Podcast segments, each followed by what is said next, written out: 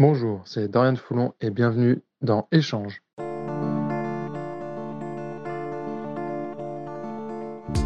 La première fois que je l'ai vu, c'était autour d'un magret de canard dans une petite brasserie du Pays Basque juste avant l'enregistrement. Tout ça est possible grâce au groupe TGS France, spécialisé dans le conseil, l'accompagnement et les services aux entreprises. Ça fait dix ans qu'ils s'impliquent en faveur de l'employabilité des personnes en situation de handicap via leur entreprise adaptée Socia 3. En vue de Paris 2024, ils accompagnent un groupe d'athlètes paralympiques tout au long de leur préparation. Dorian en fait évidemment partie. Je m'appelle Antoine Beneteau, bienvenue dans Échange.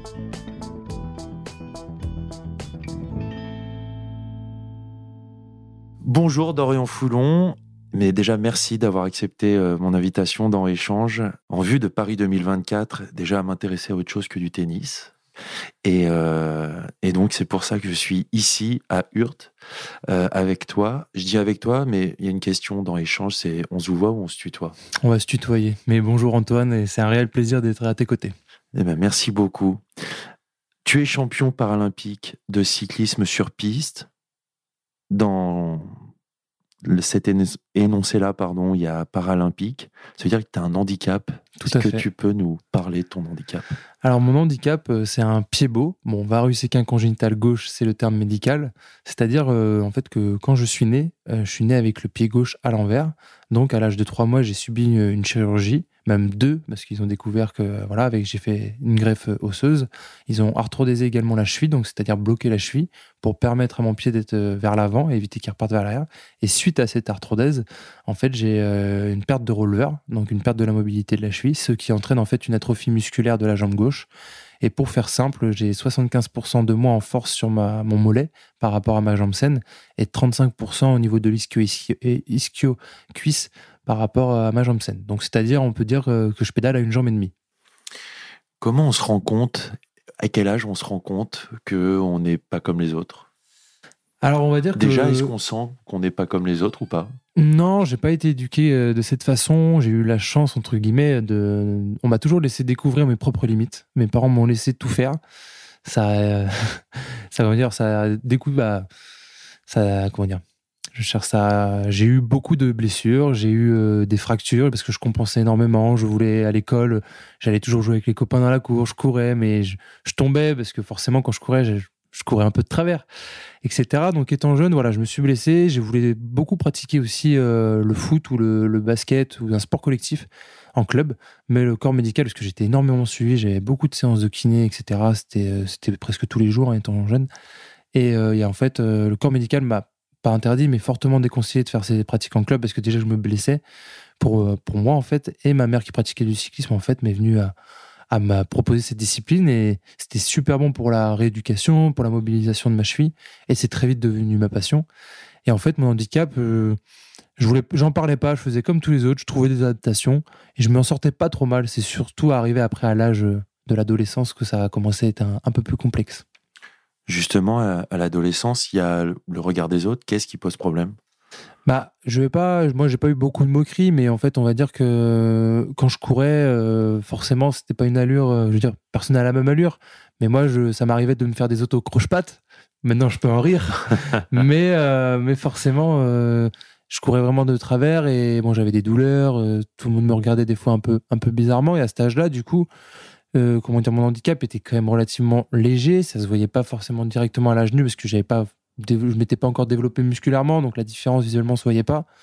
Et en fait, très vite, euh, moi, il y en a dans ma classe, ils étaient au courant plus ou moins de, ma pathologie, parce qu'on prévenait le, le, pro de sport, etc. Et en fait, euh, tout le monde, au bout d'un moment, vu que moi je me battais, je faisais des perfs et je battais certains de la classe dans différents sports. Et en fait, ils me disaient, mais arrête de dire que t'es handicapé, etc. Donc en fait, je suis rentré dans une phase où justement j'avais tendance à cacher cet handicap.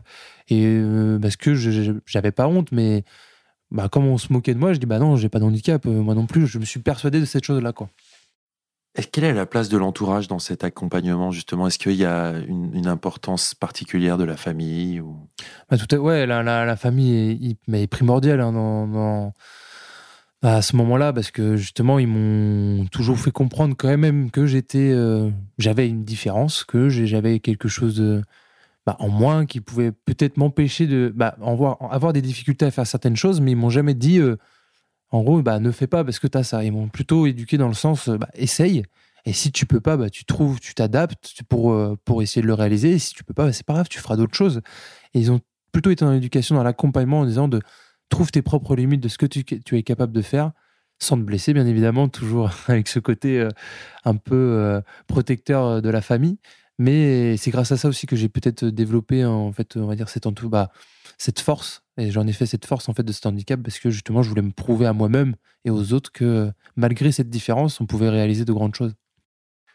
Tu as parlé de, de, la naissance de ta passion, donc c'est ta maman qui t'a mis au cyclisme?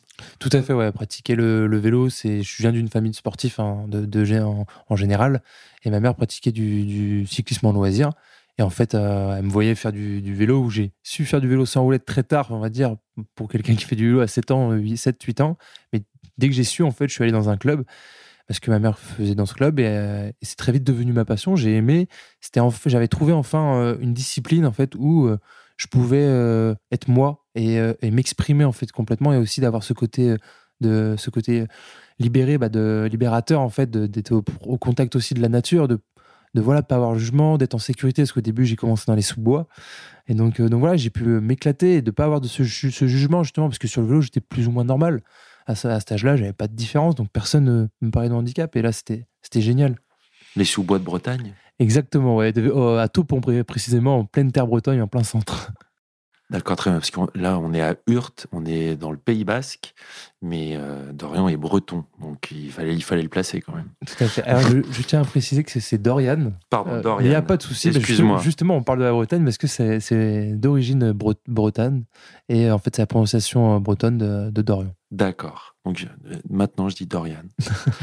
euh, donc, il y a cette passion pour euh, le vélo et euh, ben, à quel moment tu commences à, à rêver de performance? Alors, j'ai commencé à vouloir faire des compétitions, on va dire, comme tout le monde, dans les petits clubs et tout. Et j'ai développé en fait vraiment cette, cet esprit de, de, compétiteur, à vouloir, bah, justement, c'est ce que je disais tout à l'heure, à, à, prouver que malgré cet handicap, je peux quand même performer et battre même des, des, des, valides en fait. Et donc, à l'âge de, de 11-12 ans, j'ai commencé à vouloir faire beaucoup de compètes. Donc, tous les week-ends, mes parents m'accompagnaient un peu partout en Bretagne, à l'âge en minime. Je faisais le circuit euh, bah, régional, on va dire. Et en fait, euh, j'ai commencé à avoir des, des, comment dire, des, des résultats intéressants. Et en fait, c'est surtout que je m'épanouissais en fait dans ce sport. Et du coup, euh, en cadet, euh, KD1, j'ai commencé à avoir quelques résultats, donc à l'âge de 13-14 ans. Et donc, euh, j'étais en troisième, j'avais le brevet et tout ça. Et en fait, j'ai voulu, je voulais faire que du vélo, quoi. J'aimais que ça. L'école, c'est pas ce qui, euh, qui, qui, qui m'éclatait et je préférais faire du vélo. Donc, euh, j'ai parlé de sport-études à mes parents, je me suis renseigné.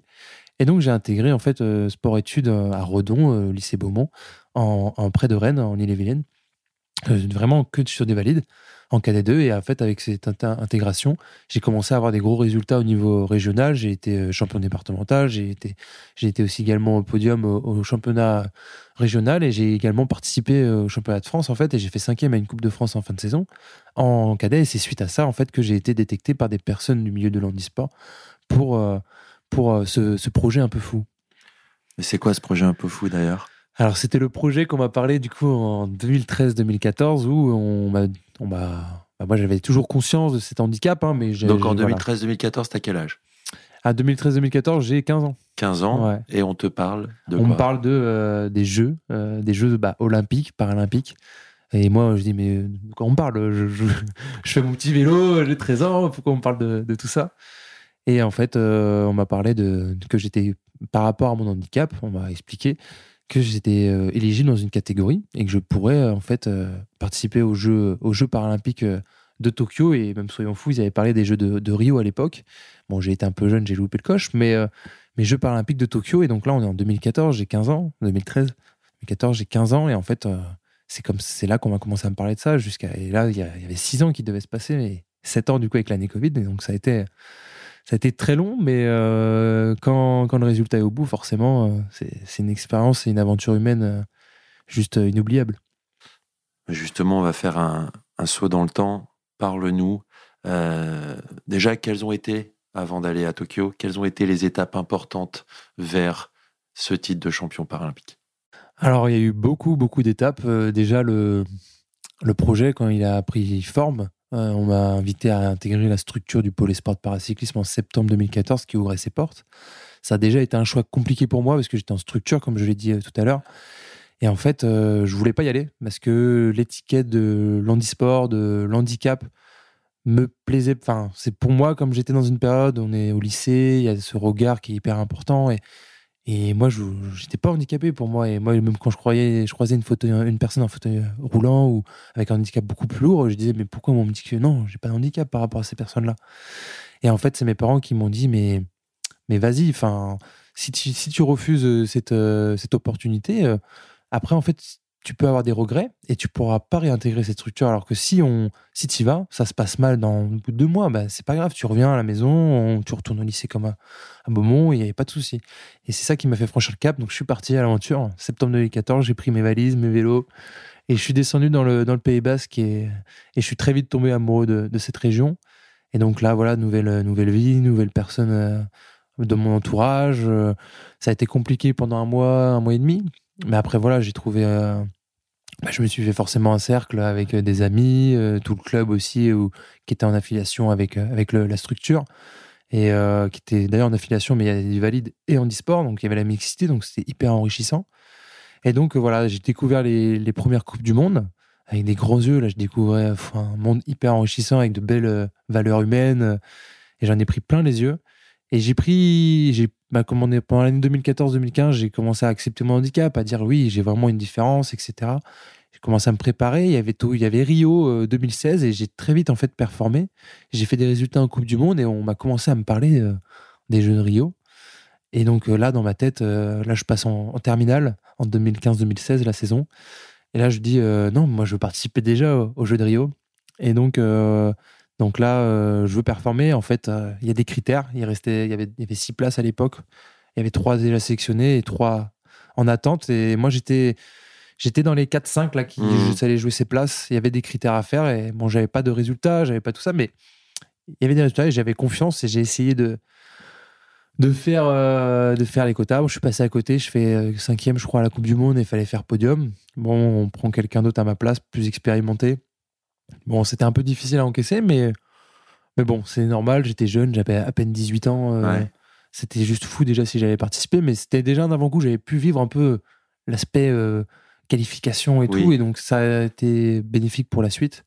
Et là, c'est l'année 2017 qui a été hyper importante pour moi, où euh, je m'étais blessé durant l'hiver, fracture de. Là, juste pour, on est sur, on est sur piste. Là, on n'est pas sur route, on est sur les deux. Ah non, là, pour, ouais, là, quand je parle pour l'instant, il n'y a que la route. Pour l'instant. La, piste arrive euh, après, justement, en courant 2017. Parfait. Parce que justement, bah, je peux dire la piste, c'est que en venant en 2014, je ne connaissais pas du tout la piste. C'est grâce au pôle espoir en fait que je me suis mis à la piste tous les hivers à m'entraîner, etc. Et justement, on, revient où on était en 2016-2017 hiver, je me blesse alors que justement, je venais d'apprendre ma première sélection en équipe de France pour, euh, pour participer au championnat du monde euh, sur piste, à mes premiers qui se déroulaient à Los Angeles en janvier 2017. Et malheureusement, en décembre, je me blesse. Fracture de la malléole interne, externe, bah, et rupture du ligament de la jambe saine. Ah ouais. Pour, euh, pour bien faire les choses. Et, et donc, bah voilà, première, on m'annonce première sélection. Une semaine après, je me blesse. Donc, tout s'envole. Premier coup dur dans, dans, ma petite, dans ma petite carrière, dans mon début de carrière. Et en fait, euh, voilà, c'était huit semaines euh, sans rien. Il fallait revenir au niveau. J'avais les premières Coupes du Monde euh, début mai à Maniago, en Italie. Et j'avais à cœur de bien faire. Et je suis arrivé sur cette Coupe du Monde. Et chrono passe plutôt bien. Je fais 5 ou 6 je crois, de mémoire. Rien d'exceptionnel. Ouais. Et par contre, j'arrive sur la course en ligne. Je suis le petit. Personne ne me connaît trop encore à l'étranger. Et on arrive à 6 ou 7 pour la gagne. Et je me rappelle encore, c'est que je, enfin, dernier tour et je réalise que je vais arriver pour la victoire. Et j'ai dit là, euh, enfin, j'étais, j'ai dit, je, veux la gagner, quoi. Personne m'attendait. Et je me rappelle encore, et c'est marrant parce que je suis retourné il y a une semaine de ça à Maniago. Ouais. Et euh, j'ai revu le virage où je passe en tête et c'est encore 300 mètres de la ligne et on m'avait dit de pas passer en tête et je sais pas, j'ai, j'ai attaqué avant, je suis passé en tête.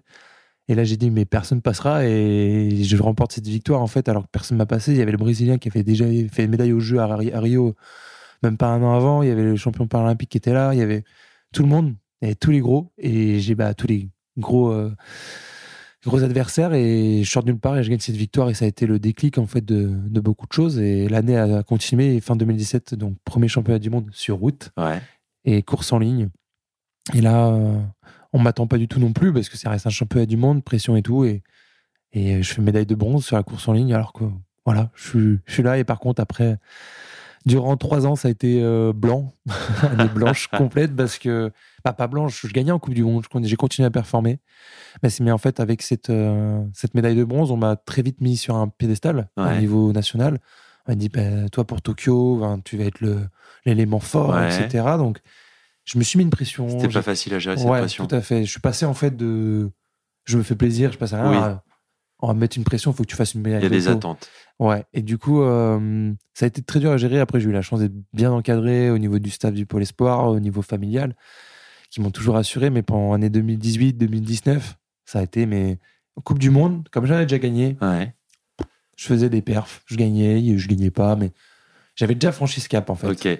Donc ça m'arrivait de gagner, voilà, etc. Même en 2018, je gagne la- le classement général de la Coupe du Monde. Ok. Mais c'est pas euh, vraiment nous ce qui nous ce qui importe, c'est vraiment le, championnat, championnat du, monde. monde. C'est un jour J, il faut pas se rater. Bien sûr. Et 2018, je me rappelle, enfin, je passe complètement à côté contre perf. Euh, donc euh, déçu, Ouais. alors que j'avais gagné toute l'année, j'étais j'avais gagné la Coupe du Monde, on- j'arrivais euh, favori, Favori, justement. ouais. Et là, je passe à côté. 2019. En 2019, euh, je me rappelle, c'était à Emen. on, est, on est toujours, on est toujours sur, sur route. hein. Ouais. Je passe encore à côté et j'arrive pour la gagne pour le championnat du monde à course en ligne. Et comme si euh, le monde ne voulait pas que ça soit euh, ce jour-là, euh, encore à 500, enfin un kilomètre, un Anglais, euh, il y avait, c'était un peu sinueux dans un virage et il me frotte et en fait je prends le bas côté et Ouais. je tombe pas. Je sais pas comment je tombe pas le jour-là, mais du coup bah je fais cinquième, mais déçu parce que ça venait pas de moi et Mhm. j'avais le titre qui s'offrait à moi quoi. Et... Mais voilà, frustration beaucoup pendant ces deux années parce que je passe, je gagne? Toute l'année et le jour où faut performer, je suis pas là. Ok. Donc très compliqué à gérer. Et en fait, euh, il y a ce moment en 2020, il y a les Jeux qui Ouais. approchent. Je suis quand même très bien placé pour. Tu sais que t'es sélectionné? Je sais, ouais. Bah, je Tu sais, sais pas, que tu vas je sais pas, je suis participer pas? sélectionné, pas, tout à fait, non. Il y a 2000, en début 2020 et il y avait les championnats du monde piste. J'avais déjà fait deux championnats du monde piste, mais Ouais. aucune perf particulière. Mais c'était très vite durant ces 2018-2019. J'ai beaucoup euh, travaillé la piste, la poursuite par équipe, la poursuite individuelle, pardon, et pour essayer de descendre les temps parce que j'étais loin. C'est une épreuve de 4 km. Et en fait, euh, au fur et à mesure, on voyait qu'à l'entraînement, ça descendait, ça descendait. J'avais fait euh, huitième, je crois, en 2019. Et j'arrive, championnat du monde, euh, qui était euh, une, date hyper importante pour, euh, pour les sélections aux Jeux. Justement, parce que faut savoir que pour les Jeux paralympiques, la sélection, le premier critère, c'est les performances sur piste. Parce que c'est- c'est c'est la discipline où il y a le moins d'aléas possible, en fait, parce que sur une course en ligne, justement, il peut arriver des chutes, euh, des crevaisons, plein de choses, alors que sur la piste, c'est 4 km, c'est toi seul. Donc un chrono reste un chrono. Il n'y a pas, euh, y a pas le, le vent, Oui, les descentes, c'est c'est un anneau.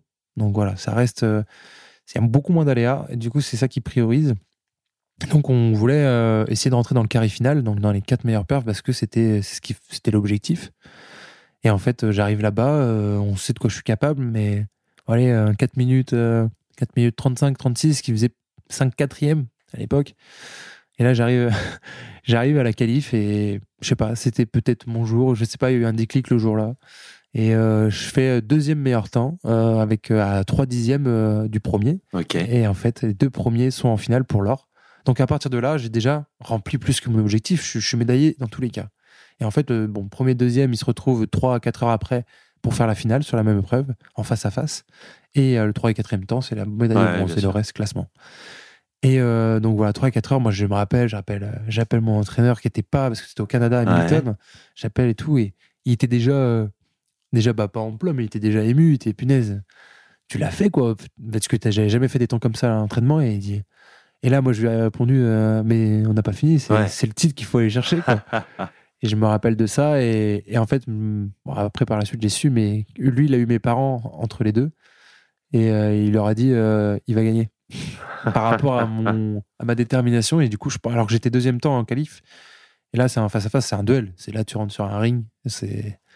Moi, je suis quelqu'un de très. euh, Ouais, raconte-nous, parce que on, on, on connaît pas bien. On- quand on arrive dans ce duel-là, on joue pour la gagne. Il y a cet aspect mental. Ouais, justement, moi je suis. Il y a, l'aspect mental joue énormément sur cette épreuve parce que bon, la qualif, c'est t'as as un adversaire en face, mais c'est le temps qui compte. Voilà. Donc, il n'y a pas de. Même si tu te fais doubler ou même si tu Mhm. doubles, tu continues, c'est ton temps. Après, quand tu rentres en. quand tu arrives en finale, là, c'est c'est un ring. C'est. T'es en face à face, tu pars chacun de ton, ta piste. Et là, c'est. le- Vous, vous vous regardez, vous vous. Souvent, moi, moi, je regarde. mais comme on est quand même loin de l'un de Ouais. l'autre, mais moi, je sais qu'à 10 à 15-10 secondes, parce que tu as le décompte, 15-10 secondes, j'ai toujours, je suis posé sur ma machine. Et là, je tourne le regard à, à gauche ou à, à gauche, de toute façon, c'est tout le choix. Et je vois mon adversaire de l'autre côté. C'est rare qu'il regarde aussi, l'air de dire, en gros, toi, je vais te bouffer. Parce que, je sais pas, pourtant, dans la vie de tous les jours, je suis quelqu'un qui est plutôt très gentil, très Ouais. pacifiste. Je peux en témoigner. Mais euh, quand je rentre sur la. Je sais pas, je, même moi, si tu dois expliquer, je suis dans ma bulle. Hmm. Je, la journée de poursuite, faut pas me parler. Il y a que certaines personnes qui peuvent me parler. Et là, je suis là pour, euh, pour y aller et il faut, faut le battre. Et là, j'étais pas du tout. Sur le papier, je, je devais faire deux. Hmm. Là, je pars et je dis. euh, je pars dans ma tête, fallait que je le, je, le- je bouffe. Quoi. et je voulais pas partir sans le titre, j'aurais été déçu. Et du coup, bah, ça, c'est mon esprit de compétiteur. Et là, tu pars et tu as 16 tours, donc tu démarres arrêté. Euh, donc tu as un gros braquet, donc faut, c'est vraiment de l'explosivité le premier tour. Et après, faut te mettre, c'est toute une gestion. Au- on est au dixième près au tour. En moyenne, euh, j'allais dire mes temps actuels, mais à l'époque, c'était une seconde euh, moins vite euh, sur la piste. Mais je tournais en 16, euh, en 16,5 à peu près, 16 secondes 5 sur Ouais. 250 mètres. Et en fait, donc, sur le côté, il y a l'entraîneur qui, qui te dit tous les temps et qui te fait 6-5, 6-4. Et en fait, c'est une gestion. Donc, après, c'est une habitude. Et moi, j'ai cette capacité à être plutôt plus ou moins une horloge. Ok. Où en fait, quand je suis dans mon allure, je bouge plus. quoi. Je suis au dixième près.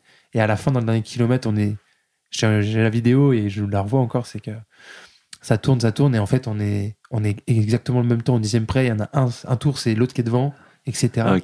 Et mon entraîneur, il était là, et il a une vidéo, on a une vidéo de lui qui, qui nous, qui, me, qui me regarde en fait.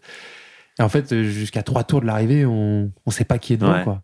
Et en fait, je sais pas, dans le dernier kilomètre, j'ai une bonne capacité sprinter, j'ai j'ai débranché le cerveau et j'ai tout donné. quoi. Et j'étais deux dixièmes derrière à, à- à quatre tours.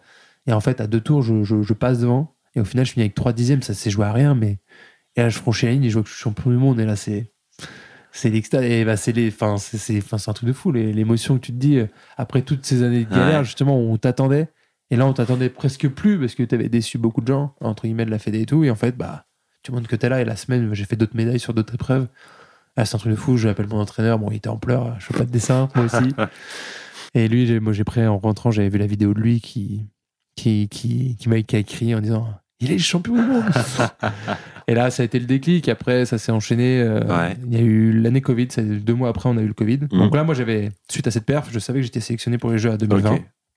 En gros, j'avais rempli euh, plus que les critères. Mais par contre, du coup, bah, moi, j'étais focus, du coup, Tokyo. On savait toujours, on était un peu dans le flou. Euh, a pas- tu il y a- dis, euh, parce que là, tu dis ça comme ça, euh, comme si c'était une évidence. Oui, euh, c'est bon, je suis sélectionné pour Tokyo, mais euh, je rappelle qu'il y a quelques minutes, tu disais, bah oui, à, à 14 ans, on me disait, ok, il y a les Jeux Olympiques à Tokyo, et tu savais pas, enfin, à quoi ça, ce que ça représentait. Et là, on te dit, bah tu, ouais, tu vas être à Tokyo. Est-ce Ouais, qu'on repense à ces 7 ans qui viennent de se passer, ou alors on est juste dans ce, dans cette continuité, et c'est juste la normalité des choses qui s'enchaînent?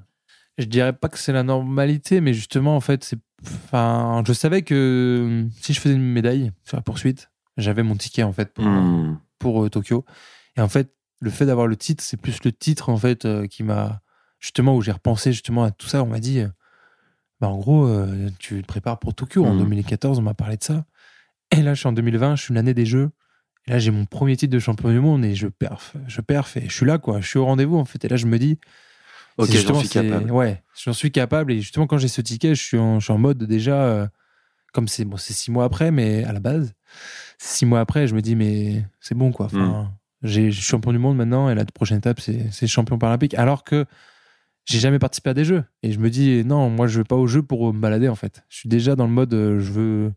Parce que justement, ça a été, euh, c'était six ans de, de, de sacrifice, de, de ma jeunesse mis de côté, de d'avoir un parcours atypique, euh, compliqué, parce que tu dois organiser, tu voyages, tu. C'est c'est une vie de rêve, c'est une vie de rêve, mais c'est quand même énormément de sacrifices. J'avais pas vu beaucoup ma famille, je la voyais enfin trois fois par an. Quand t'es jeune, quand même, c'est important le, le côté familial et là tu mets tout de côté. Et justement, d'avoir ce titre, j'ai envie d'aller plus loin et dire, bah maintenant j'ai mon ticket. Et c'est même pas ça, même ouais, j'étais content parce que ça fait un soulagement quand tu sais que maintenant t'as six mois et tu même si tu as des compètes entre, entre les deux, t'as pas de pression, tu- ton Mhm. objectif il est là-bas. Bon, après, il y a eu le Covid. Et en fait, le Covid, je l'ai, tout début, je l'ai très mal vécu. J'ai dit, punaise, euh, un an de plus à faire. Ouais. Comment je vais faire? Encore des sacrifices. En plus, on était confinés. J'ai failli rentrer me confiner chez, dans ma famille. Mm. Et on a, avec des longues discussions avec mes, mon entourage, staff perso, on a dit, euh, on a décidé de, me- de rester confiné en fait dans la structure, qui était une très très sage décision. Et du coup, on était, on était deux athlètes confinés et on s'est ultra motivés. En fait, on était 24 heures sur 24 ensemble, 7 jours sur 7. Et là, on est ressorti du confinement en fait plus fort. Et moi, en fait, je, je disais un an de plus, mais comment je vais faire? Enfin, j'ai pas réussi à tenir. Et en fait, on m'a dit des paroles en disant que j'étais le plus jeune de ma catégorie. J'ai tous les autres, ils avaient presque. Il y en a un qui a 3 ans de plus que moi, un Australien. Mais derrière, ils ont tous euh, presque 10 ans de plus, en fait. Et euh, du coup, ils m'ont dit, mais un an de plus, c'est que eux, ils sont dans la descente. Ils descendent. Ah, Par rapport à l'âge, toi, t'es es en train de monter. Donc, Mhm. un an de plus, tu vas encore progresser. Et là, j'ai fait, ah ouais, c'est pas con, ça. C'est vrai. Et du coup, euh, ça m'a encore plus motivé. Donc, euh, confinement, j'ai roulé à bloc. J'étais, j'avais le côté valide et je suis sorti. euh, Il n'y avait pas de compète, du coup, euh, l'année 2000, fin 2020, en fait, après le championnat du monde piste, il n'y a pas eu de compète. Championnat du monde et tout annulé.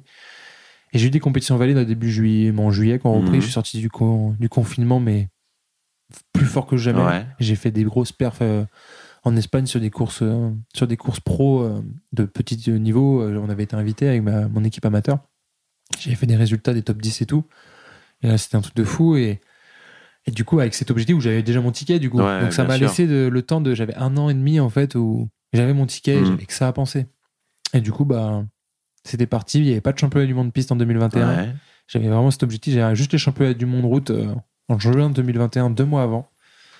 Voilà, je raconte toute mon histoire, hein, mais même moi, ça me fait bizarre quand, quand je raconte tout. Et au Portugal, je me rappelle, on était parti un mois presque euh, en stage là-bas, déjà sur place, avec, euh, avec la structure du pôle, avec mon équipe et tout.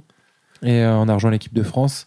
Il y avait le contre-la-montre, j'avais pas fait de perte du coup sur route, à part en Coupe du Monde, mais en championnat depuis longtemps.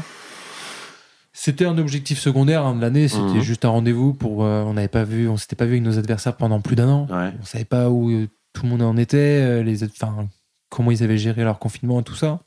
C'était un peu partout pareil hein, dans, les, dans les disciplines. Donc là, c'était le rendez-vous deux mois avant où tu sais qui, est, qui Ouais. est prêt, quoi. Qui a bien vécu la chose et autres. Et là, euh, contre la montre, où j'ai jamais fait de podium en Coupe du Monde.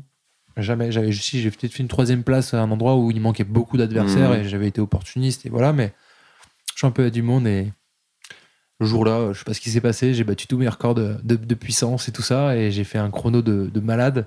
Et un, un gars, un Hollandais, euh, Daniel Abraham Gébru, je peux le citer, qui est mon adversaire numéro un en, en chrono que Ouais. je bats en Coupe du Monde, mais maintenant, à l'heure actuelle, mais que je bats pas en championnat du monde. Et en fait, euh, il avait été champion du monde depuis 2-3 ans, et avec 20-30 secondes d'avance à chaque fois, quoi. Et là, le jour-là, euh, pendant toute la course, j'étais au coude à coude avec lui. Euh, on me disait ça dans l'oreillette, j'étais comme un fou, je voyais que ça allait tout seul sur le Ouais. vélo. Et en fait, euh, je perds le titre, je fais deuxième sur le contre-la-montre au championnat du monde à, à 2 secondes et demie sur 33 Wow. bornes. Enfin, c'est un truc de fou. Tu fais 33 km à 40, euh, Ouais. 46, 47 de moyenne.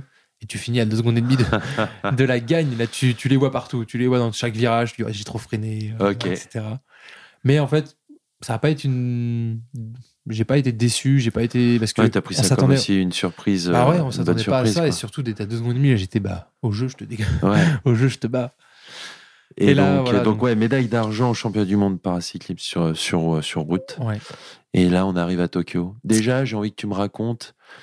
Est-ce que est-ce qu'il y a une fierté de représenter la France? Ah bah oui, plus, plus qu'une fierté. Qu'est-ce qu'on ressent? Ah, c'est un honneur de te dire. euh, En plus, c'est l'événement au monde le plus, le plus regardé. C'est même, on parle des Jeux Olympiques, mais même les Jeux Paralympiques. Moi, j'étais, on voyait qu'il y avait beaucoup euh, de développement en termes de médiatisation. Mhm. Nous, on savait qu'il allait avoir France TV. Là, j'étais, un- c'était un honneur. Enfin, déjà de participer aux Jeux.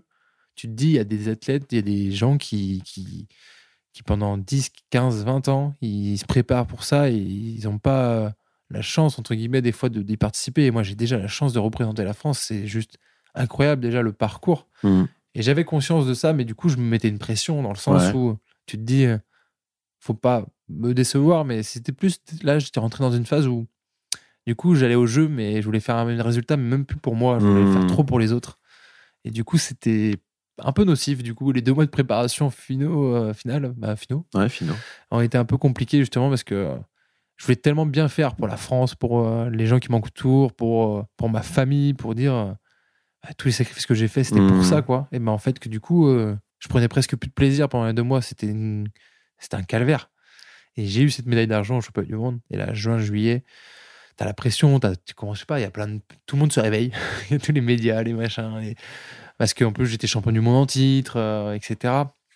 J'étais jeune, donc euh, un peu plus de caméra. Et donc, euh, mais c'était une fierté. Après, j'ai eu un moment compliqué. J'étais en stage, dans mon dernier stage au Portugal avec mon entraîneur, bah, tout, tout mon staff perso. Et ça a été compliqué pendant. c'était 15 jours, mais pendant une semaine, j'ai eu un moment où, quand, même sur le vélo, même mon entraîneur m'avait jamais vu comme ça. Et alors que c'était normal que à ce moment-là, c'était dans le dur. Parce que, en fait, je voyais que je faisais pas les. C'était comme quoi la technologie, euh, la puissance, c'est bien d'avoir des données, mais des fois, euh, c'est, c'est- faut arrêter de regarder ça, faut plus faire aux sensations. Et là, je voyais que les watts, c'était pas ça. Et je dis, mais si je fais ces watts-là au, au jeu, ça va pas marcher, quoi. Et en fait, c'est juste que c'est normal parce que tu arrives dans une phase où tu es avec beaucoup de fatigue, tu travailles, tu travailles, et après, tu as de la récup juste avant l'événement pour, Mhm. pour monter ta courbe de puissance. Mais et là, j'étais là et avec le stress de la pression de l'événement, en fait, où bah, j'avais quand même 20, 22, Mhm. 20, 21, 22. Et j'étais, mais je veux pas, je vais, je vais rater. Donc, en fait, presque la peur de même ne plus vouloir y aller, quoi. Le plus vouloir y aller, de, de dire, euh, punaise, mais si je me rate, qu'est-ce qu'ils vont penser, quoi? Mhm. Qu'est-ce qu'ils vont dire? Et là, ça a été très dur. Et du coup, ils ont réussi à relativiser justement avec les paroles que j'ai dit juste avant en disant que ça vient pas de moi, mais en disant que bah, réalise que ce que tu, ce que tu vas vivre, c'est un truc énorme, c'est unique. Enfin, il y a combien de personnes qui peuvent dire j'ai participé au jeu, quoi? C'est vrai. T'as raison. Et voilà, c'est ça qui m'a permis de, de me remettre sur le droit chemin. Et quel chemin? Ça a pas mal marché, j'ai l'impression. Ouais, ouais, ça a été. euh, c'est marrant parce que j'avais une grosse discussion avec ma préparatrice mentale, avec mon entraîneur, et à, à par la suite. Et c'est ça qui a fait que, bizarrement, le mental, comme quoi on dit des fois, le, le physique est hyper important dans le sport. C'est ce qui, c'est ce qui nous permet de performer. Mais si le monde, ça a beau être prêt à 200%, si le mental ne suit pas, il peut tout faire euh, chavirer. Et en fait, bizarrement, euh, dans la fin de stage, euh, après avoir vu les discussions à droite à gauche, bah, oh bah, bizarrement, tout allait bien, quoi. Et en fait, ouais, après, le chemin, c'est. Bon, on avait, en plus, avec euh, la température de Tokyo, on avait fait beaucoup de, de séances dans les, dans les salles de bain, euh, à température, augmenter l'humidité. C'était un calvaire parce que moi, en plus, au niveau de la thermorégulation, c'est pas mon fort. J'aime pas trop ça, les fortes chaleurs. Et on est parti à Tokyo trois semaines. à- On est parti trois semaines. On était parti euh, dix jours avant la première compète, donc ça a été très long. Très long à se préparer. On a eu la chance de pouvoir euh, de rouler un peu sur le vélodrome, Ouais. prendre nos marques. Et j'ai vu arriver là-bas, bizarrement, c'est soit c'est l'événement, mais je vais pas dire que le stress était parti. Le stress était toujours là, mais pour des petites courses, des fois, je vais stresser, je vais passer complètement à côté. Et sur les grands événements, j'ai- depuis mon titre, Mhm. comme si j'étais confiant, j'ai dit non, tu peux le faire, tu as, été champion du monde, tu, tu vas le faire. Et quand je voyais mes temps à l'entraînement, je, je tournais à une allure, je dis mais j'ai jamais, il y avait l'effet de la piste qu'avec euh, qu'avec le rendement, le coefficient Mhm. atmosphérique, ça allait hyper vite. Et j'ai dit mais c'est magique quoi. J'ai souffert pendant, bah, pendant 7 ans du coup, parce qu'avec l'année Covid, pendant 7 ans, et, et là je me sentais prêt quoi. Donc j'avais confiance. Et le jour de la, la compète, euh, bon, c'était, j'étais un. Je me rappelle, j'étais stressé quand même parce que j'avais pas, j'avais dormi que 4 heures, je crois, la nuit. Ouais. J'avais super bien dormi depuis que j'étais à Tokyo. Je faisais des nuits de, entre 8 10 heures sans problème. Et la veille de l'événement, parce qu'on m'avait changé. euh, comme j'étais champion du monde, je pensais que j'allais partir en dernier en qualif. Donc, du coup, tu pouvais jauger le temps par rapport aux autres. Et en fait, euh, non, c'était l'ancien champion paralympique qui partait en dernier. Et moi, du coup, je partais en avant-dernier. Donc, euh, dans la- l'avant-dernière série. Donc, même si je faisais le meilleur temps à ce moment-là, j'avais encore, euh, je pouvais encore passer troisième parce que si euh, derrière les deux, les deux derniers faisaient mieux que moi. Et du coup, euh, tu, parce qu'en qualif, des fois, tu peux gérer en fait. Tu peux dire, Mhm. je vais économiser si je fais tel temps, je fais par exemple 4 minutes 20. À l'époque, je savais pas que j'étais capable de faire ça, mais Ouais. 4 minutes 20 et les autres, je sais qu'ils font 4,24. euh, C'est bon, je, voilà, je, je peux ralentir, euh, j'en économise pour la finale. Et là, du coup, tu es obligé de tout donner. Et là, je pars du coup en disant, euh, j'avais, euh, on avait fait un tableau, je savais que si je tournais à, à 5, 7, à 15 secondes 7, du coup, j'ai déjà bien progressé Ouais. en un an, hein. mais 15 secondes 7, 15 secondes 8, j'avais, ça faisait tel temps, tel temps. Et là, je pars et je vois que je pars direct en 15-7. 15-7, 15-7, 15-7. Et je voyais que je lâchais pas. Et je dis, putain, je suis bien, je suis bien. Et là, je roule, je roule. Et, et là, je franchis la ligne. Et là, j'entends World Record. Ah, pas de la façon comme ça, vraiment en criant. Et là, je, je lève l'écran et je vois 4 minutes 18. Alors que, alors que euh, un an avant, euh, au championnat du monde, euh, j'avais fait 4,29, quoi. Ouais. Ah ouais, Ouais. d'accord. Ouais. 4,29, bah, en 2020, du coup. Donc, non, un an, deux ans et demi avant. Hmm. Et là, je fais quoi? 4,18, record du monde C'était 4,24 euh, pour donner une idée, euh, le record du monde avant. Et là, je fais ouais. Et bah, après, il y avait un autre Australien qui avait fait quand même 4, 4 minutes 20 qui se retrouvait en finale. Et là, déjà, c'était. Voilà. Et j'ai l'impression que le jour-là, c'est... j'aime pas du tout ça parce que je suis pas quelqu'un qui est abus de, de ma personne Mhm. ou autre, mais j'étais. Ouais, c'était un ring. C'est... Pour moi, il y avait pas d'amis, il y avait plus rien et c'était. euh, C'était mon jour et que personne pourrait me le piquer, quoi. Il y a rien qui pouvait m'arriver, je volais sur la piste. Et en fait, je suis parti et, et euh, je rappelle que j'ai eu mon entraîneur euh, cette fois-ci. Et là, il était déjà en train de il craquait, mais complet. Il m'a- il n'arrivait pas à parler au téléphone. et moi, je dis, mais pourquoi tu pleures? C'est pas fini Alors que je suis quelqu'un de très sensible Ouais. et normalement, euh, je craque. Mais là, j'étais en mode, euh, Ouais, j'ai fait finale à gagner. 4-18, mais c'est la finale que je vois. En fait, du sûr. record du monde, j'étais pas venu pour ça. Je savais même pas que j'étais capable Oui. de le faire. Et je dis, mais non, je suis venu pour le titre. Moi, je suis pas venu pour le record du monde. Je m'en fous. Le record du monde, parce qu'en plus, tu peux perdre en finale. Bien tu peux faire sûr. le record du monde qualif et perdre en finale. Bien sûr. Mais alors là, on retient qui? On retient le vainqueur. on Exactement. Donc, du coup, euh, voilà, j'étais en mode comme ça. Je me rappelle, mon frère était. Et on a reparlé parce qu'il était peu à cause du Covid. Ouais. Mes proches, tout mon staff n'avait pas pu se déplacer. Mhm. Ça, c'est très, très dur. Moi qui ai Ouais, mon cercle restreint et qui, qui performe grâce à ça, on va dire. Et, Et là, euh, sur la finale, tu sens que quand ça commence, tu sens que t'es bien déjà tout de suite? Ouais, même avant. Je...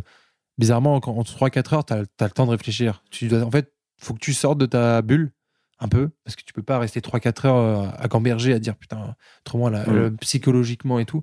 Alors non, j'avais prévu mon petit tanka avec du riz, du jambon, euh, du bon riz japonais. Et euh, j'ai mangé direct après ma qualif. Je fais ma petite sieste de 20-30 minutes, petit massage, tout. Comme si. alors que moi, je suis quelqu'un des fois qui est un peu désordonné Ouais. sur certains points ou qui oublie de faire des choses. Et là, c'était tout carré, tout et tout nickel. J'ai dit, j'avais prépa mental d'habitude, euh, je l'appelle vraiment quand j'ai besoin. Et entre les compètes, ça m'est jamais arrivé. Et là, je l'ai appelé. J'ai demandé est-ce qu'on peut se parler? Mhm. Bon, et, et bon, il était hyper tôt, hein, c'était la nuit, mais bien évidemment, ils étaient tous réveillés. et là, elle m'a répondu et tout. Et elle me dit bah vas-y, bah, qu'est-ce qui se passe? Et je fais ah non non, je veux juste parler euh, comme ça. en fait, c'était juste pour parler. J'ai parlé de plein de choses, Ouais. rien à voir avec le vélo. Et c'était juste pour euh, sortir un peu de ma bulle. Ouais. Et euh, je suis rentré dans ma bulle, allez, une heure et demie avant. Je monte sur mon entraîneur et là, je dis. euh, et là, je sentais que j'avais bien récupéré, que j'étais bien. Et je dis, mais non, là, c'est bon. J'y retourne et j'ai deux secondes par rapport à la qualif. C'est quand même large, entre guillemets. Mais tu peux pas. Tu te dis, tes jambes, panne de jambes euh, au bout de 2000 mètres. euh, Là, tu te dis, punaise, c'est long, quoi. Hmm. Et du coup, euh, sur notre tableau de marche, euh, et, de enfin, et du coup, on dit, euh, on repart sur la même chose, quoi Hmm. je suis en avance, on part sur la même chose. Et moi, j'ai, comme j'ai des infos tous les tours, si jamais il est devant moi, on me tient au courant, etc. Je pars. je suis en tête dès le début. Bam, bam. Et je retiens sur le même tempo, même tempo, même tempo. Un peu, un peu moins vite. Euh, et en fait, euh, j'avais demandé euh, qu'on me donne aucune info sur le gars s'il revenait pas. Ok. On- sur 2000 mètres, tu me donnes que mes infos au temps. Et à 2000 mètres, tu me dis euh, bah, plus ou moins par rapport à Mhm. lui. quoi. Et si je suis vraiment en avance, tu me dis plus 2, plus 3, Mhm. etc. Putain, je finis, il y a 2000 mètres qui arrivent. Je dis, punaise, je vais avoir l'info. Et là, on me dit euh, plus 2. Et après, au tour d'après, on me dit plus, plus. Et je suis, oh, putain, mais qu'est-ce qui se passe, quoi? Et en fait, moi, moi, j'avais réduit en plus mon temps. Ouais. Et lui, il avait complètement craqué. Ok. Et en fait, je finis avec 5 secondes d'avance. Et en fait, quand je finis, ce qui est fou, c'est que Donc tu sais déjà que tu vas gagner? bah, je le sais que je suis en avance. Et en fait, à ce moment-là, j'accélère. Enfin, je, waouh, Ouais, ça donne de la force, Ouais, bah, ouais, ça donne de la force. C'est sur un autre monde. Tu dis, c'est- maintenant, quoi. Et en fait, c'est surtout que quand je sors du virage, dans les, dans le dernier kilo, je sors du virage et je- parce qu'on est une position aérodynamique. Donc, des Bien fois, je sûr. vois pas loin devant. Je vois vraiment la ligne. Mm. Et là, je lève un peu la tête et je vois le cul de l'Australien. Ah ouais. je vois le cul de l'Australien et je dis, punaise, mais c'est gagné, quoi. C'est C'est fou. génial. Et en fait, j'ai eu le temps de. J'ai continué parce que t'es Bien dans l'effort, tellement, c'est tellement intense. Et là, tu franchis la ligne. Et là, on me demande souvent, mais qu'est-ce que t'as ressenti? Ouais. Mais J'allais te demander ça. Ouais, mais c'est même encore aujourd'hui, c'est, inexplicable, c'est, tellement unique. Euh, tu, moi, je franchis la ligne et je, je revois la vidéo. Des fois, j'ai un peu honte même d'en parler, mais J'enchaîne, je lève la tête, je sais que j'ai gagné en fait. Et je lève la tête pour, pour, pour voir le temps quand même. Je vois que je suis un peu moyen bien le Ouais. matin, mais je fais 4,20. Je fais quand même la, même la, c'était la deuxième meilleure perf de la journée en fait. Personne n'a fait encore aujourd'hui. C'est moi qui ai les deux meilleures perfs mondiales. Et, et je lève la tête et je fais. Et je crie en fait. Je crie d'extase, mais parce qu'avec l'énervement, tout. J'imagine, ouais. il y a En fait, sur le moment, c'est la hargne. Tu Ouais. cries de. Comme si, tu sais, enfin, quand tu es en combat, en Ouais, ring, bien tu- sûr. Voilà, et là, t'as tout qui sort, et c'est des cris, même des fois, ça part en aigu et tout, parce que c'est c'est même excessif. Moi, je trouve ça un peu, mais tu le contrôles pas. Et en fait, il y a le moment où tu tournes, du coup, avec la vitesse, t'es en haut du virage, et en fait, tu te laisses, parce que c'est pignon fixe, tu descends, tu descends. Mm. Et là, en fait, tu, tu descends, et là, j'arrive sur euh, la, la zone de sécurité, ce qu'on appelle, et je fais le tour en bas, et là, je. Et t'as ce moment où je me rappelle, je. T'as tout, t'as tout qui revient, et tu dis, Mm. putain, pardon pour, pour le mot, mais. Tu l'as fait, quoi Ouais. c'est fait quoi. Et là, tu as tout qui passe, t'as tous les sacrifices. Et là, tu penses à toutes les personnes justement qui sont pas Bien là, mais qui sont derrière leur écran. Du coup, je vois la caméra et je me rappelle, je, je fais un- comme ça, genre devant la caméra en disant putain, ils, bah, ils vont le voir quoi. Les parents. Ouais, je pleure. Et, tout. ouais. et là, c'est un truc euh, magique. C'est tu, c'est marrant, mais tous les sacrifices que tu as fait en Ouais. fait, qui sont tellement durs, qui c'est, je vis des trucs de fou, hein, mais c'est pas une, une vie atypique, donc euh, t'as pas Mm. une vie normale. Donc moi qui ai des proches aussi, et tu peux pas les voir souvent, t'as plein de choses. Bien sûr. Et en fait, sur ce moment, justement, c'est cette beauté-là qui qui, sup- bah, qui supprime, ça supprime jamais, mais Mm. t'oublies tout ça en fait. Et tu te dis mais c'est un peu, euh, enfin t'es addict à cette sensation d'émotion, c'est inexplicable, c'est juste. pff, moi, tu- moi j'ai pleuré les larmes de mon cœur sur mon vélo. Après tu descends et en fait t'as tout le protocole. Ouais. Et du coup, tu peux pas appeler tes proches. T'as Bien rien. sûr. Et pendant une heure et demie, en fait, j'ai pas appelé mes proches. Et je savais qu'ils étaient là. Bah je ouais. savais, mais tu te dis, mais punaise. Je peux comme pas moi, j'avais connu- bien déconnecté, Ouais. parce que je voulais être dans ma bulle, protocole, machin, hein, tu t'habilles. hein. Du coup, t'as le temps de. Y a, En y a- suivant, il y a- ouais. y y a la remise euh, de En médaille suivant. tout de suite. Ouais, c'était en suivant, parce que moi, j'étais à la dernière épreuve, Ok. en fait. Et du coup, pff, vraiment, c'était. Il y avait les médias. Déjà, tu sors. Ouais, un- bien sûr. Un show, t'as le média. Voilà, bon, je plaire, hein, je n'arrive même pas à mettre trois mots de, sur France TV, c'était génial, c'était en direct. Mais bon, c'était bon, je sais que j'ai fait pleurer beaucoup de gens à ce moment-là. Et là, après, il y a le- tout le protocole, on t'envoie Ouais. dans une salle, tu te changes, etc. Et après, tu as toute la cérémonie, musique et tout. Et là, tu as le temps de. Quand tu te changes, je me rappelle, je suis avec le kiné de l'équipe de France. Il m'amène. euh, Bon, je vais faire la petite anecdote quand même. Il Ouais, m'amène mes tenues. Et en fait, quand je réalise mes, mes petites tenues et tout, je me prends et je fais Euh, Tu m'as pas repris mon caleçon là Du coup, j'avais un pantalon ultra blanc, quoi. C'était les pantalons Lacoste, ultra blanc, presque transparent. Je fais euh, Sauf que là, fallait y aller, fallait y aller, il n'y avait pas le temps. Du coup, la petite anecdote, c'est que du coup, je me suis bon, ça se voyait pas trop parce que heureusement, il était pas mouillé. Et par contre, heureusement, c'est à l'intérieur parce que s'il pleuvait ou autre. Et là, je monte sur le podium. Et sans caleçon, du coup. Sans caleçon. Ouais, en, en friboule, comme on dit. Voilà. Et euh, ouais, c'était assez épique. Et moi, j'étais mort de rire. Et en fait, tout ça, ça a fait un peu détendre Ouais. le truc. Et du coup, tu reviens un peu en mode, voilà, tu ah, kiffes le moment, quoi. C'est un truc Et la. Ma- la Marseillaise Et là, tu montes, hein, la Marseillaise et tout. Et en fait, il y avait le Covid. Et du coup, euh, pas le... t'as pas l'aspect de. Comment les remises de. Attends, c'était comment? T'avais pas le droit de. Les remises de médailles, c'était. Ah non, tu devais prendre toi-même ta médaille. Oui, on te la Voilà, mettait c'est ça. On te les mettait pas. Ouais, c'est- je cherchais le truc. Mais... Et en fait, moi, j'étais, mais c'est hors de question. Je veux pas prendre ma médaille dans un plateau, quoi. C'est, ça fait un peu. euh, Ouais, merci. Hmm. Euh, du coup, euh, je me rappelle, on a un petit moment d'attente et tout avant les- les autres podiums. Et il y a l'Australien que j'avais battu, du coup, euh, qui est mon adversaire qui a 3 ans de plus que moi, mais qui d'ailleurs avait déjà fait Rio et qui n'a Ouais. pas été champion paralympique et qui arrivait là en mode je vais gagner. Et non, j'étais là. Donc il n'a pas été champion paralympique, et... mais on se respecte. Et bon, voilà, c'était même, il y a une belle image après la course et on vient et on se prend la main et tout. C'était, on se prend dans les bras, c'était assez, assez émouvant. Et moi, je lui dis euh, comme ça, euh, du coup, avant, je lui dis mais ah, viens, on se remet nos Ouais. médailles, quoi. En gros, moi, je te remets la médaille d'argent et tu me remets la médaille d'or. Bah, entre nous, on avait le droit. Même, on a dit, bah, On le fait. moment, on le fait, quoi. Tu... Génial. Et, euh, et du coup, bah, il arrive, et en fait, c'est quand même. un- Moi, je connaissais pas trop encore le protocole, et en fait, on est loin du podium, Ouais. et on avance un par un. Et en fait, quand lui, il avance, j'ai pas eu le droit de monter sur le podium pour Oui, redescendre et pour remonter. Donc, du coup, moi, j'ai pas eu pu remettre la médaille. Et en fait, je- ouais, il y, a- il y a un moment où je suis appelé, bon, c'est un truc de ouf, je la monte, hein, hein. En fait, ils attendent que je prenne les cheveux d'or, et du coup, lui, il osait pas, mais je fais, ah, si, si, il prend la médaille. Et du coup, il arrive, il prend la médaille, et c'est lui qui me remet la médaille. Génial. l'aspect euh, adversaire qui remet la médaille, c'est. Je sais pas, je trouvais ça hyper beau. C'était une belle image. En plus, bon, il y avait l'Ukrainien qui avait fait troisième aussi. Et là, bon, voilà, on fait la petite, les photos, machin, et après la Marseillaise. Et là, en fait, pour la Marseillaise, où c'est ton moment, en fait. Bien sûr. Tu représentes la France, c'est la Marseillaise, et pour toi, tu. Et là, en fait, tu as le moment où tu poses tout. Mhm. Là, tu, tu montes, tu regardes la télé, bah, tu regardes la télé, tu regardes le drapeau, pardon. Tu as les yeux en haut. Et là, tu, moi, je chante toujours la Marseillaise. On m'a toujours appris à, la chanter. Euh, voilà, c'est hyper important. Ça t'arrive pas tous les jours. C'est une Marseillaise qui, quand même, qui t'est dédiée à ce moment-là. Et du coup, euh, c'est pas ce qui peut arriver en plus. C'est peut-être la seule que tu vivras à ce niveau-là. Et là, je, du coup, je commence à chanter. Ça a duré 10 secondes. en plus, on avait le masque. Donc, impossible. Je respirais plus. Je pleurais toutes les larmes. J'arrivais pas à chanter. Et là, c'était des larmes, des larmes. Tu peux plus. Euh, c'était. Et c'est à ce moment vraiment que tu réalises. Quand tu chantes la Marseillaise, tu penses à, à tous tes proches qui sont pas là et tu penses à tous les sacrifices que tu as fait, mais que les autres ont fait hmm. aussi, euh, de ton staff et tout, parce que c'est ils sont dans l'ombre, mais ils font autant de sacrifices. Et là, tu... et justement, ce moment, c'était dur parce que ils étaient pas là en fait.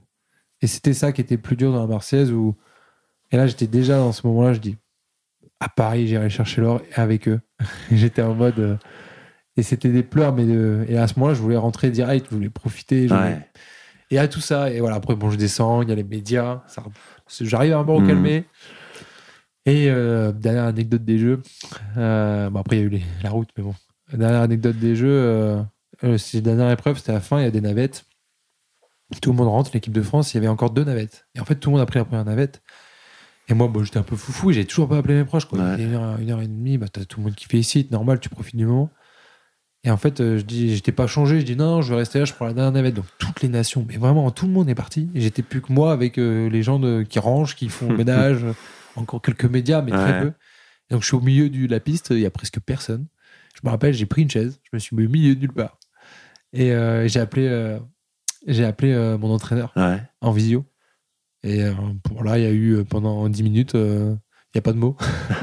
on, on en, visio et tu as des pleurs et des pleurs et c'est génial. Et en fait, c'est ce moment-là, je trouve, qui a été le plus marquant de mes jeux. Où c'est ce pourquoi en fait je fais ça. En fait, c'est même je suis passionné de sport, mais il n'y a que le sport, en tout cas, qui peut me procurer des hmm. émotions aussi fortes et aussi bah, avec le côté humain, quoi, l'aventure où tu partages, même si tu à distance, mais c'est hyper fort, en hmm. fait. C'est même inexplicable de dire ce que tu ressens. Tu ressens tellement de bonheur, de joie, mais de, satisfaction, de toute euh, l'abnégation que tu as mis. Enfin, c'était. Et là, les seuls mots qui me dit Et t'as eu tes parents? Je fais non, même pas. bah, rappelle-les de suite. j'ai appelé. Oh bah là, c'était reparti. Euh, pareil, j'avais appelé. Mon père était. J'avais appelé mon mon frère. Et en fait, il venait. Il était quand il a vu déjà, il était avec ma petite sœur, je me rappelle. Il était au volant. Il a répondu. Je dis ah bah, arrête-toi, tu vas parce qu'il était en pleurs aussi encore et tout. Et je dis mais et moi j'étais en pleurs. Je dis mais arrête-toi, arrête-toi et tout. Et en fait, il s'est arrêté. Mon père, il était retourné. Enfin, je sais pas leur organisation, mais il était mon père qui débarque dans la voiture et tout. Et je dis, mais. Et mon père était en pleurs et on est retourné. En fait, ils sont retournés. Ma mère qui était partie au boulot, parce qu'il était 8h et quelques du matin, je crois. Elle était partie au boulot à la mairie, elle travaillait à la mairie. Donc ils avaient mis un écran et tout, mais eux, ils étaient partis parce que mon père devait mon, il n'a pas, vraiment été au boulot. En fait, ils sont retournés chercher ma mère qui était en pleurs. Et en fait, j'ai réussi à avoir les, mes, enfin, toute la famille au complète, quoi. Avec mes parents, mon frère, ma petite sœur. J'ai même vu euh, mes grands-parents. Et... Oh, génial. Ouais, c'était fou. Et j'ai enregistré la vidéo vidéo, je me rappelle, sans le son, malheureusement, j'ai bugué. J'étais tellement en pleurs. Et ça a duré très longtemps, mais c'est nos visages sont décomposés tellement qu'on ouais. tous. Et c'est ça qui est aujourd'hui, c'est ce qui m'anime pour euh, pour. Euh, c'est ma motivation en fait pour vivre ça avec eux à Paris quoi. Bah tu l'as dit, l'enchaînement est tout trouvé. L'objectif, c'est pour ça qu'on est là. Paris 2024. Comment on se remet à la tâche pour aller chercher un, objectif et en plus chez soi à Paris? Bah, Paris, c'est. Ouais, comme tu le dis, c'est. C'est chez soi, c'est en France déjà pour un athlète d'avoir l'opportunité de pouvoir être sélectionné, de participer aux Jeux chez soi, dans son pays. Ça arrive une fois tous les 100 ans. Euh, donc déjà, faut être au bon moment. Moi, j'ai la chance que dans, théoriquement, je vais dans la force de l'âge. Enfin, il y a tout qui, tout est aligné. Et je me dis, euh, c'est une motivation. Après, on est à Tokyo, on parlait déjà de Paris. Et comme il y a eu l'année Covid, en fait, tu sors et t'as même pas 4 ans, t'as 3 ans, mais même pas, en fait, parce que t'as as, l'après-médaille, t'as mmh. deux mois où t'es intensif euh, et tout ça. Et en fait, en novembre, bam, t'as les championnats du monde qui sont tombés. Et c'était pas en novembre, mais je sais plus, c'était en, je sais plus en quelle, année, en quel mois c'était. Et on faut repartir au boulot, quoi. Et là, t'as le, le gros coup de claque où tu dis, punaise, il s'est passé quoi là? Enfin, En gros, t'es 7 ans de, de sacrifice, tout, euh, d'aventure, de, de, de folie. Médaille d'or, tu réussis en fait ton projet, quoi, ton rêve. J'avais mon rêve de participer au jeu et de faire la médaille, j'ai tout fait en, en même temps. C'était émotionnellement, c'était hyper fort. Et là, faut retourner au boulot. En gros, tu, tu redeviens entre guillemets euh, personne et allez retourner à la charge. Et là, c'était c'était très dur mentalement. Euh, c'était l'année dernière, l'année 2022. Ouais. Et là, c'était. euh, ça a été bizarrement au début, j'ai retrouvé la motivation pour, pour Paris parce que je voulais vivre ça. C'est toujours ma motivation actuelle. Et en fait, euh, bah, je rebattais des records euh, à l'entraînement en stage en février 2022, je me rappelle. Et en fait, je j'arrive au début mars, euh, compète Coupe de France chez les Valides au niveau amateur. C'était mon objectif de début de saison. Et tout, enfin, je marchais fort. Et en fait, le jour-là, rien, rien, euh, coupure, pro- j'ai du mal à respirer et tout. Et en fait, on décèle euh, au fur et à mesure de différents examens que euh, j'ai 15% de capacité respiratoire suite à un Covid long que j'avais pas dé- dé- décelé. Ok. Et là, en fait, c'était. Alors que tout allait bien, hein, mais du coup, ça, j'ai eu du mal à l'encaisser. Petit... Petite goutte d'eau, en fait, pendant... pendant 7 ans, ça a été beaucoup de sacrifices. Et du coup, ça a été la petite goutte d'eau qui a fait déborder le vase, en fait, de. Bah, j'ai pas eu le temps de décompresser, en fait. Je suis remis direct dans la, dans la pression. Et...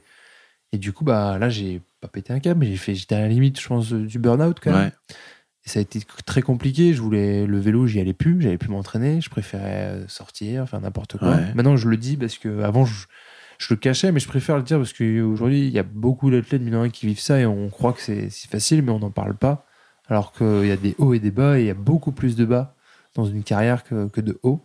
Même si avec les hauts, on oublie tous les bas. Mais Mhm. euh, et là, ça a été mon plus gros bas dans ma carrière. Pendant six mois, j'étais au fond du, du trou. hein.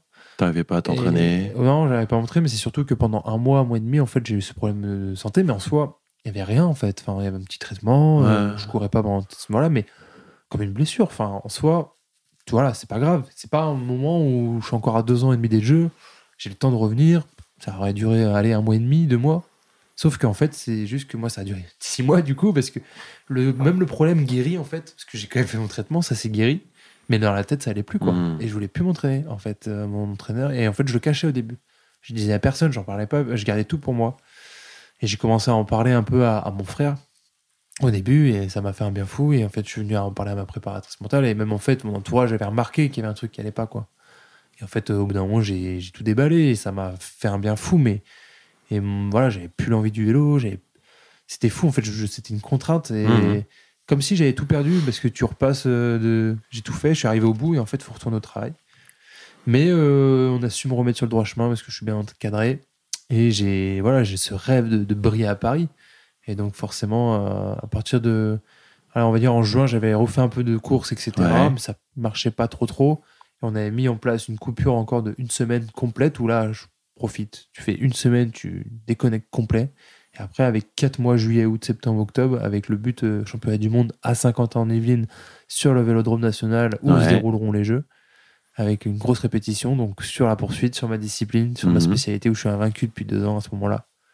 Je dis, euh, je veux montrer que voilà, je, je, je suis I'm back, quoi. je veux revenir et, euh, et voilà, j'ai cet objectif. Et là, c'est bon, pendant 4 mois, euh, je suis revenu dans une rigueur, dans un cadre. Ouais. Et en fait, ces six mois qui ont été compliqués, je pense que son... il devait être là. Si c'est arrivé à ce moment-là, c'est que ça devait arriver. Ça m'a fait un bien fou. J'ai fait d'autres choses. J'ai été à des concerts, j'ai fait Mhm. des festivals, j'ai vu beaucoup plus mes amis, mes proches.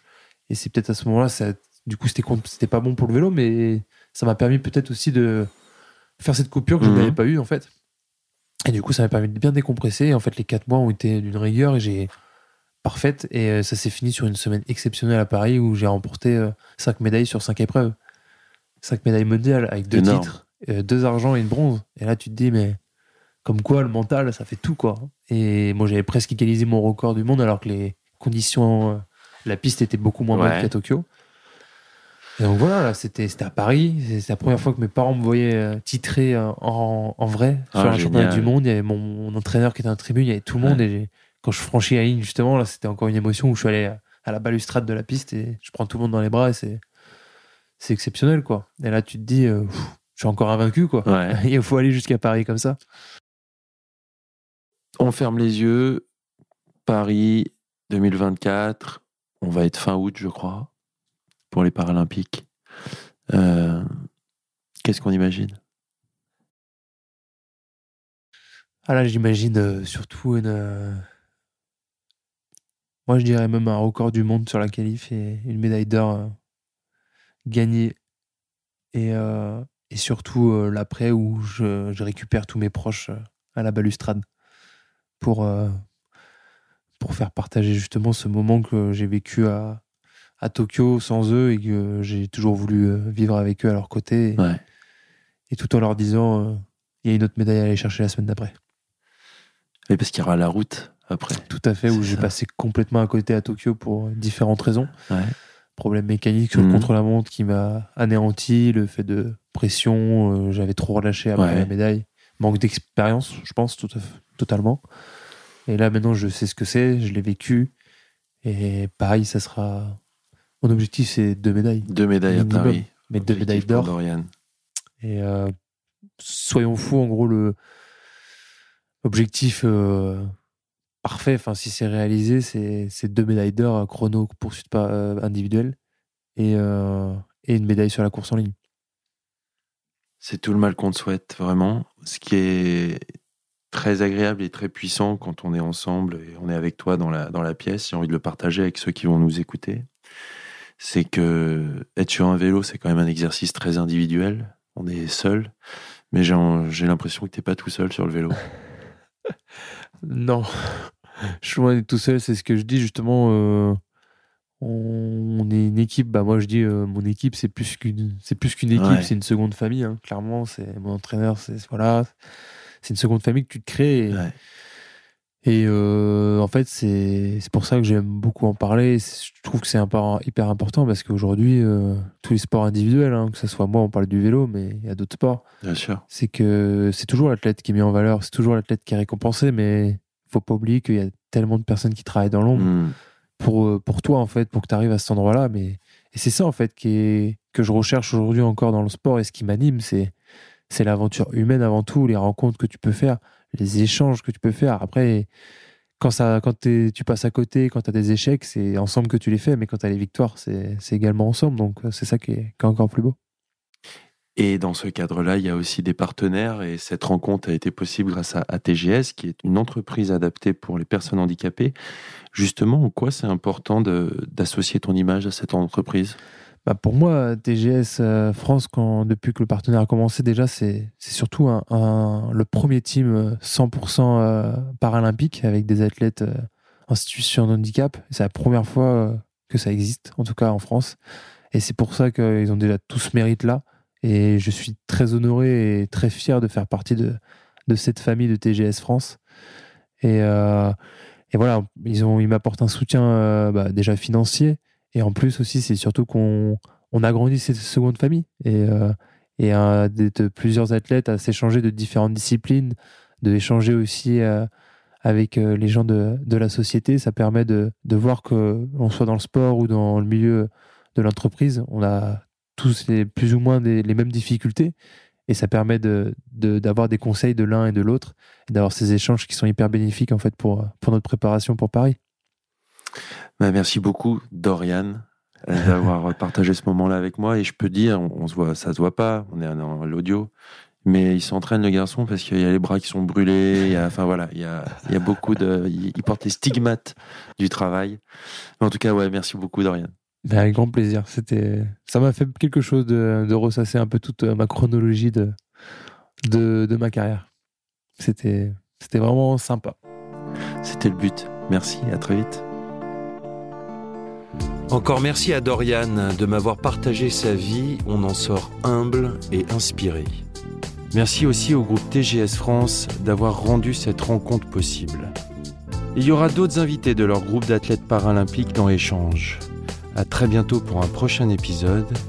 Et d'ici là, eh bien, prenez soin de vous.